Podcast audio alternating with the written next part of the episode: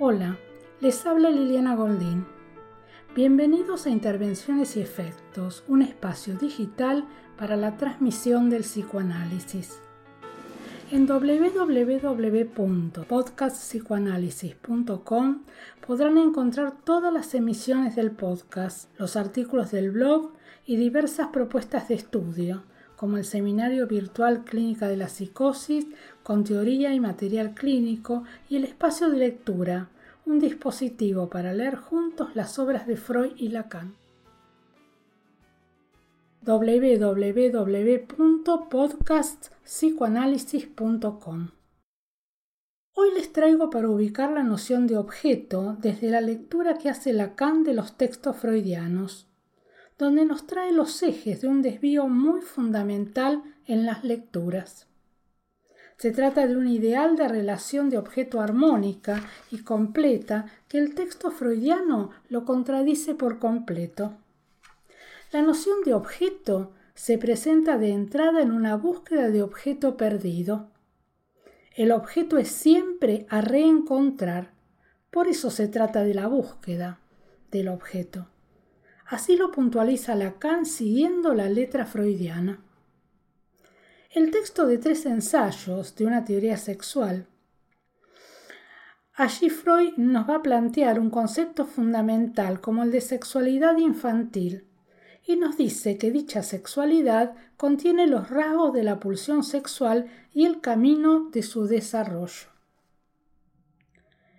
Le da todo su valor a la latencia, como fenómeno psíquico que se pone en juego entre los 5, 6 o 7 años hasta cuando comienza la pubertad. La latencia divide en dos partes la sexualidad del hombre por obra de la represión. Es un tiempo donde se forma lo que después serán inhibiciones de la pulsión sexual, los diques del asco, la vergüenza, la estética y la moral. Estas construcciones no provienen de la educación, sino que tienen que ver con las etapas de construcción psíquica. Esto es muy importante, la diferenciación que hace entre lo que viene de la educación y lo que tiene que ver con los mecanismos de la sublimación y las formaciones reactivas de la pulsión. Algunas veces la latencia no es silenciosa e irrumpe un monto de excitación sexual que no puede sublimarse y entonces produce síntomas. En la infancia, ¿no? Como les decía, la latencia divide la sexualidad humana en dos tiempos. La etapa oral, anal y fálica por un lado y la pubertad por otro. La elección de objeto también se da en dos tiempos la primera entre los dos y cinco años y la segunda con la pubertad. Tomamos la etapa oral. Ahí Freud coloca el chupeteo como un modo de las exteriorizaciones sexuales infantiles. La pulsión se satisface en el propio cuerpo. Ahí ubica Freud el autoerotismo parte del chupeteo, pero avanza diciendo que otro sector de la piel o de las mucosas puede convertirse en zona erógena. El concepto de zona erógena es importante. Cualquier sector del cuerpo o de los órganos internos puede tener la propiedad de la erogeneidad. Este desplazamiento lo vemos y ya desde Freud lo puntualizó en la histeria. Los labios del niño se tornaron zona erógena y la leche le dio placer. O sea que allí al comenzar la satisfacción erógena quedó unida a la necesidad de alimentación. La meta sexual de la pulsión infantil es producir satisfacción por estimulación de la zona erógena. La necesidad de repetir la satisfacción se da por un lado, por un sentimiento de tensión, de displacer y por otro lado por una sensación de estímulo proyectada a la zona erógena misma. El modelo de satisfacción es mamar. Vamos ahora a la etapa anal. Igual que la zona de los labios, la erogeneización de la zona anal se apoya en funciones corporales. Este sector del cuerpo tiene un alto valor erógeno. Se recuerdan que Freud decía como ¿no? anaclíticas, o sea que, que van a mm, que se apoyan en funciones allí corporales. En la infancia, los trastornos intestinales procuran excitaciones en esta zona, sea por constipación o por múltiples evacuaciones. Este juego entre expulsión y retención provoca sensaciones que son un fuerte estímulo. También podemos considerar que, nos dice Freud, el que un lactante se rehúse a vaciar el intestino en el lugar donde se lo indica el adulto sea un signo de futuro nerviosismo. El contenido de los intestinos es tratado por el niño como una parte de su propio cuerpo y representa el primer regalo que le hace el adulto y expresa con ello su obediencia o su desafío.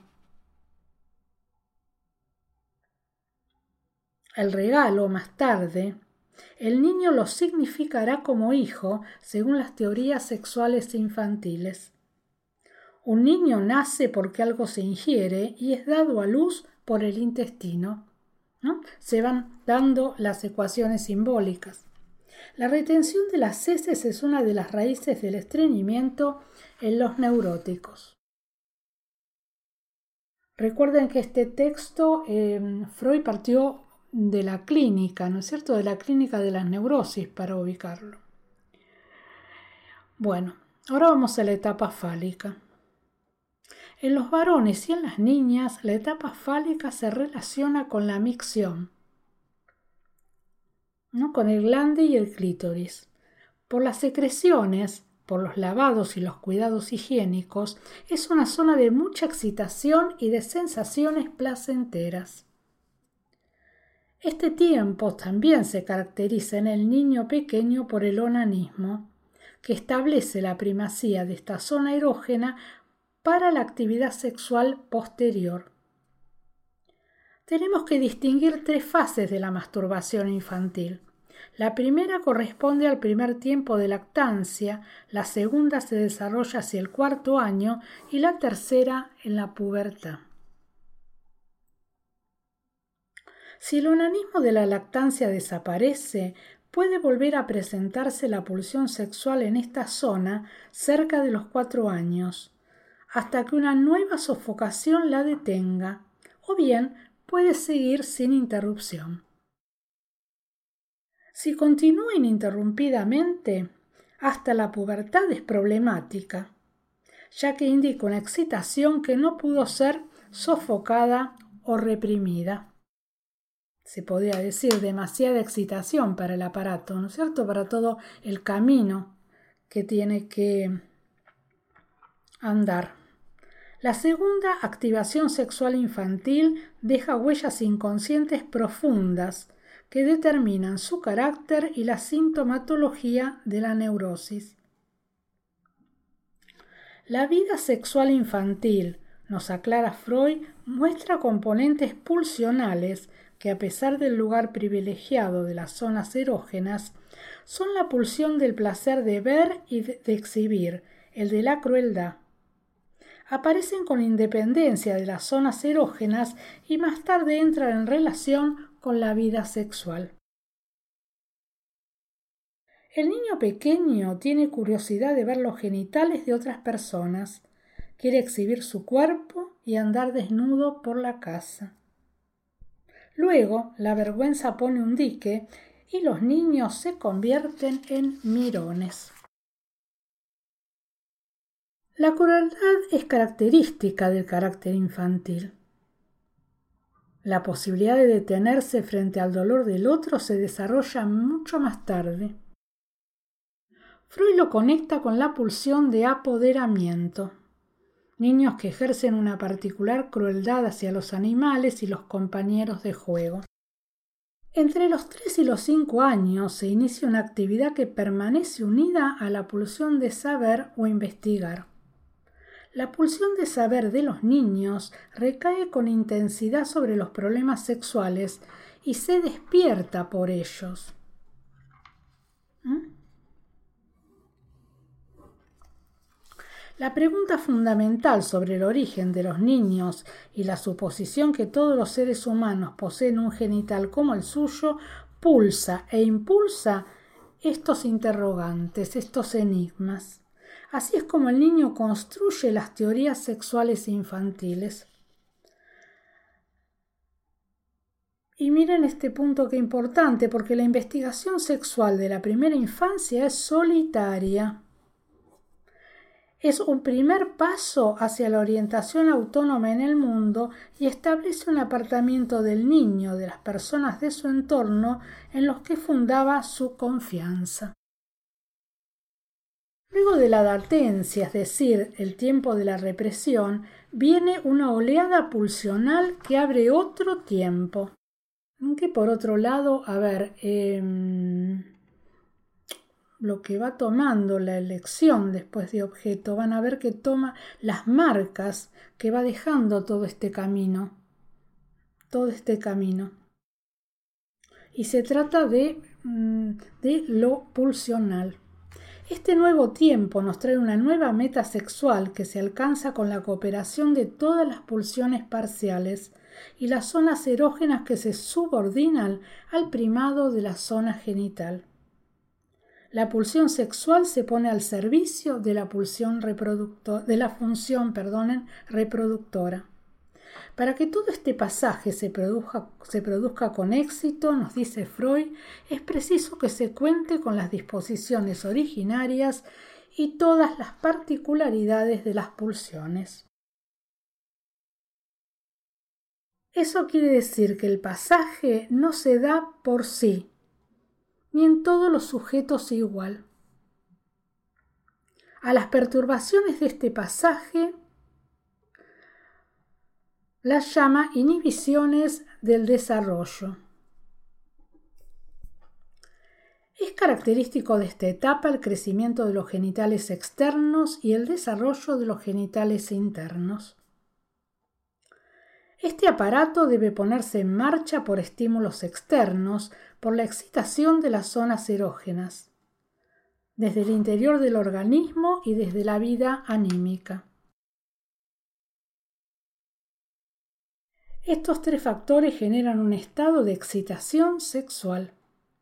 Este estado provoca un sentimiento de tensión y alteraciones en los genitales, la erección del miembro masculino y la humectación de la vagina en la mujer, que es preparatorio para el acto sexual.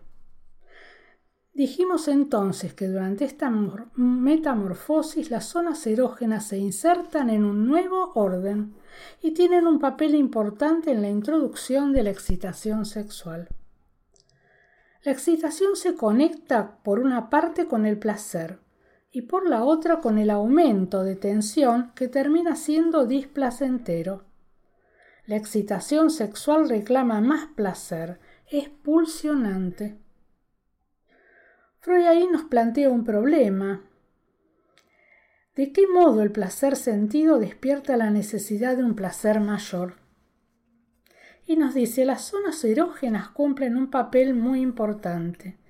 Mediante su estimulación, brindan un cierto modo de placer. Y es desde aquí que se inicia un incremento de la tensión que lleva finalmente al acto sexual. El placer último, el de la descarga, el orgasmo, es un placer de satisfacción y con él se elimina la tensión de la libido. Este placer final es nuevo y depende de condiciones que solo se instalan en la, con la pubertad. El placer de las zonas erógenas pertenece al placer preliminar y deriva de la vida sexual infantil, por eso va a llevar sus marcas. del atravesamiento de la sexualidad infantil. La activación autoerótica de las zonas erógenas es igual en ambos sexos en la niñez, y la diferencia de los sexos en este punto se establece en la pubertad. El texto nos aporta una tesis en relación a las manifestaciones autoeróticas y masturbatorias. La sexualidad de la niña pequeña tiene un carácter enteramente masculino. Y ahí Freud hace una distinción entre masculino y femenino y se refiere allí a la pulsión activa y pasiva, que nuevamente debemos pensarla como posiciones, ¿no es cierto? No como masculino femenino, sino como posiciones, activa pasiva. Junto con el cambio del autoerótico a la nueva meta sexual se da el hallazgo de objeto. No la relación de objeto, el hallazgo de objeto. Nos dice Freud que el hallazgo de objeto está preparado desde la más temprana infancia. El hecho de mamar ya el pecho materno se vuelve modelo para todo vínculo de amor. El hallazgo o encuentro de objeto es un reencuentro. Siempre se trata de restaurar la dicha perdida. La elección de objeto es guiada por indicios infantiles renovados en la pubertad, cuyos modelos de amor han sido sus padres. Por la barrera del incesto, o sea, por el límite allí de la prohibición del incesto, esa elección se orienta hacia otras personas. Jacques Lacan toma este texto en el seminario 4, la relación de objeto, donde coloca sus aportes a este texto, la noción de falta de objeto y los tres registros, real, simbólico e imaginario, en relación a las categorías de la falta. Así nos puntualiza los desvíos de los psicoanalistas que siguieron a Freud. Los invito a sumarse a este espacio de lectura y recorrer este seminario donde van a encontrar conceptos fundamentales para la escucha analítica.